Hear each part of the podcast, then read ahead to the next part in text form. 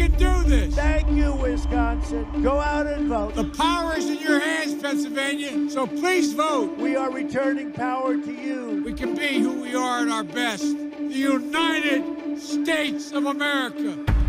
And the best is yet to come. Pennsylvania e Wisconsin foram os palcos derradeiros das campanhas de Biden e Trump. A América vota para eleger o próximo presidente. A partir de Washington, senta-se na sala oval da Antena 1 Nuno Garopa, professor de Direito da Universidade de George Mason. Visto daqui, o cenário que mais parece preocupar os americanos é o tempo que pode demorar a conhecer o vencedor. Quanto tempo, Nuno? Eu acho que vai depender da dimensão dos resultados, isto é, se houver um dos candidatos que muito rapidamente no voto, genericamente, tem uma vantagem de 10 ou 15 pontos, acho que essa questão não se vai colocar. Se de facto se repetir a situação de 2016, ou seja, de que os candidatos estão muito próximos e há vários estados em que a diferença é inferior a 200 ou 300 mil votos, evidentemente que isto se vai arrastar, porque ao contrário de Hillary Clinton, que não pediu recontagens, havendo alguns estados onde a recontagem é automática, se a diferença for inferior a 1%, desta vez a candidatura que entender pedirá essa recontagem e, evidentemente, tudo isto se complicará. Há uma data limite que é a primeira semana de dezembro. Na primeira semana de dezembro, cada Estado tem que certificar os seus grandes eleitores. Os Estados que não certificarem não podem participar no colégio eleitoral e, nessa altura, estará decidido quem é o presidente dos Estados Unidos, dados os números que forem certificados para o colégio eleitoral. E onde é que devemos pôr os olhos? Os estados que decidem a eleição este ano são os mesmos de há quatro anos? Penso que se vão repetir a Flórida e o Ohio, que são os estados tradicionais. De qualquer maneira, Trump ganhou folgadamente a última vez. E depois aqueles, aqueles estados em que Trump ganhou por surpresa, que foram o Michigan, a Pensilvânia e o Wisconsin. A isto soma-se provavelmente o estado da Nevada, o estado do Arizona e a própria Carolina do Norte, onde as coisas podem estar em aberto. E isso é uma questão que se vai perceber nas primeiras horas uh, da contagem de votos. Há imediatas indicações se de facto as coisas estão a pender para um lado ou para o outro, ou se estão a pender de facto para esta situação complicada de não se vir a saber quem é o presidente dos Estados Unidos nos próximos tempos.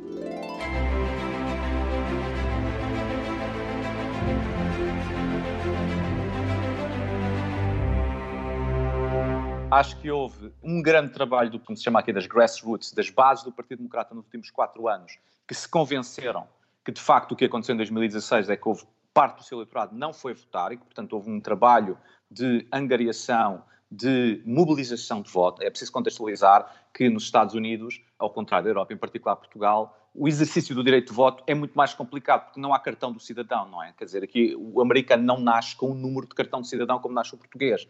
Isso significa que não há inscrição obrigatória, que não há inscrição automática. Portanto, isso é um processo de mobilização e angariação de voto muito mais complexo do que há na Europa. E depois acho que houve, de facto, em todo o lado, a falta da minha própria universidade, a antecipação de que haveria uma segunda vaga de vírus por altura de Halloween até, até a Thanksgiving. Isso significa precisamente esta altura das eleições. E, portanto, houve muita gente que foi votar antecipadamente porque está à espera, de facto, daquilo que é a segunda vaga do coronavírus nos próximos dias ou nas próximas semanas. Uma das questões que mais se discutiu e que mais preocupa os americanos é o fenómeno da supressão do voto. A possibilidade de haver muitos votos enviados pelo correio eh, que possam ficar de fora da eleição, porque de Estado para Estado varia eh, o prazo limite de chegada desses votos. Até que ponto é que isto pode levantar grandes conflitos políticos, mas sociais também? As eleições são presidenciais, para o Governo Federal, mas cada Estado tem as suas regras. E os Estados têm regras diferentes. E aqui há um encontro de vários problemas. O primeiro e mais direto problema que justifica todas essas filas que se têm visto nas televisões é que, evidentemente, há um problema de número de mesas de voto. Depois, o segundo problema que existe é a verificação da veracidade do voto por correio. Como é que se verifica a identidade e a veracidade desse voto? Como é que não há fraude de voto por correio. E aí os Estados lidam de forma diferente, com regras mais ou menos restritivas. Uma das questões que já se está, eh, obviamente, a litigar é quando é que acaba, qual é o último dia para a chegada do voto às mesas de voto. E, evidentemente que há Estados que estão a pôr um prazo que é a eh, própria terça-feira. Há outros Estados que vão permitir até quinta-feira. Depois tem o, a questão da própria estrutura dos Correios. Como é que os Correios fazem essa distribuição? Ora, os Correios não têm fundos. A administração Trump, ao longo destes anos, para diminuir o déficit orçamental, cortou em várias coisas. Pois uma das áreas onde cortou foi no financiamento propriamente dos Correios. Portanto, os Correios têm um grande problema neste momento, que não têm recursos para garantir que os votos chegam naquela data. Nuno Garopa, nestas eleições é escolhida também a nova Câmara dos Representantes, que tudo indica deve continuar na mão dos democratas, e um terço do Senado, que agora é dominado pelos republicanos, mas isso pode mudar com este ato eleitoral.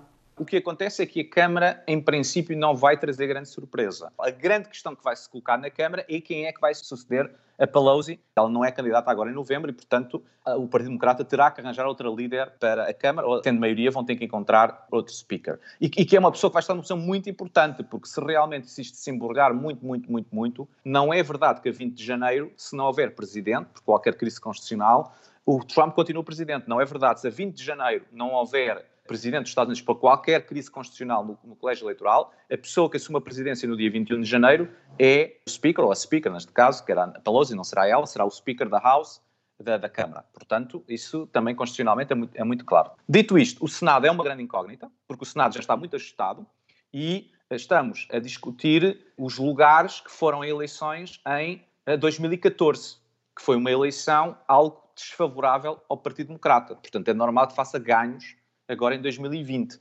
É algo possível que o Partido Democrata ganhe o Senado. Isto tem algumas implicações, porque o Presidente Trump, perdendo a Câmara e o Senado, tem complicações. Não podemos pôr de lado a possibilidade do impeachment. Por outro lado, se Biden não ganhar o Senado, e ganhando a Casa Branca, também fica uma administração que vai ser bastante inócua, porque não vai conseguir fazer absolutamente nada com o Senado republicano polarizado desta maneira. Portanto, vai ser muito importante ver o que é que acontece no Senado e se é uma força contra a presidência ou se é uma, uma força alinhada com a presidência. A América vota para escolher o próximo presidente dos Estados Unidos. Se as tuas ações inspiram os outros a sonhar, és um líder. John Quincy Adams, sexto presidente dos Estados Unidos da América.